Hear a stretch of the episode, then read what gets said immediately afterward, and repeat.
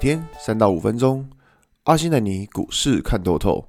欢迎收听今天的晨间碎碎念。大家早安，我是阿信。今天是十二月二号，礼拜三。先来为大家整理一下昨天的美国股市。道琼指数上涨一百八十五点，涨幅零点六三个百分点。纳斯达克上涨一百五十六点，涨幅一点二八个百分点。S M P 五百指数上涨三点八五点，涨幅一点零六个百分点。费城半导体指数上涨四十六点，涨幅一点七四个百分点。可以看到，昨天像是纳斯达克还有是费城半导体指数，都是持续的创下历史新高。在这种呃，我这样讲，纳斯达克和费城半导体主要代表就是在科技股、电子股这一部分，也就代表说，可以看到美国的科技股还是持续创高的情况之下，代表说盘面的资金呢、会从之前的传产股就是流向电子股这一部分。那最主要原因是在于什么？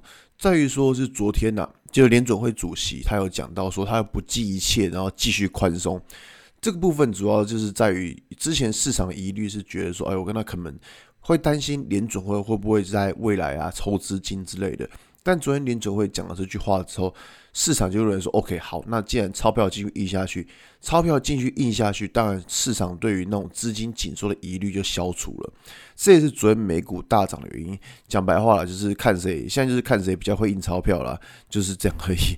那么回到台股来看哦，昨天台股其实也算是蛮特别的，就是早盘开很高之后，先往下杀，下杀之后再往上一路拉抬，哇，这个。”只能说这种这种很应该是洗了不少人吧。其实最近的盘是可以看到，就是很常出现这种开高之后就先往下杀。这主要原因在于说，就像之前提到，因为最近的指数位置真的很高，所以大家看到开高之后就觉得，哎，我还是先先跑一趟好了。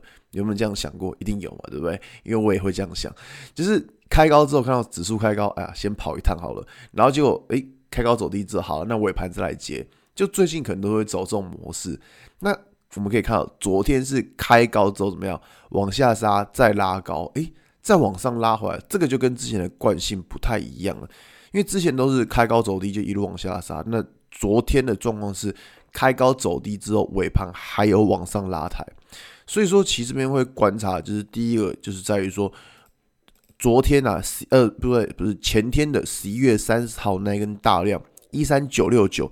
这个位置它到底有没有办法能够站上？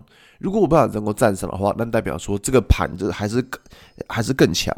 那假设假设我是假设假设指数跌破了缺口，就是十一月二十三这个缺口一三七二六这个位置的话，那我这样讲，如果这个连这个缺口都跌破的话，就表示这个盘可能会出问题。那如果说高点没有站上，缺口没有跌破。就表示这个盘目前就还是在一个区间的盘整之内，大概就做这样分别：高点站上，指数转强；缺口跌破，指数转弱；高点没有站上，缺口没有跌破，大概指数就是在一个横盘整理之内。像这种指数横盘整理，或是我这样讲，只要指数啊不要跌破缺口，其实都没事情。大家只要记得这个就好，不要不用管说，哎呦，是说外资现在多单只剩下八千口之类，不要去管这个。你只要去观察这个缺口如果没有破的话，其实我们对于操作来说就是不需要太过预设立场。那如果有一天你发现，哎，这个缺口破了，这个缺口如果破的话，好，那我们操作再保守一点。其实就做这样的想法，叫其他一切就是不用再多想，因为我们操作最重要是不需要预设立场，好吧？那今天节目就到这边。如果你喜欢今天内容，记得按下追踪关注我。如果想知道更多更详尽的分析，在我的专案。给通勤族的标股报告书里面有更多股市洞察分享给大家哦。阿信晨间碎碎念，我们明天见，拜拜。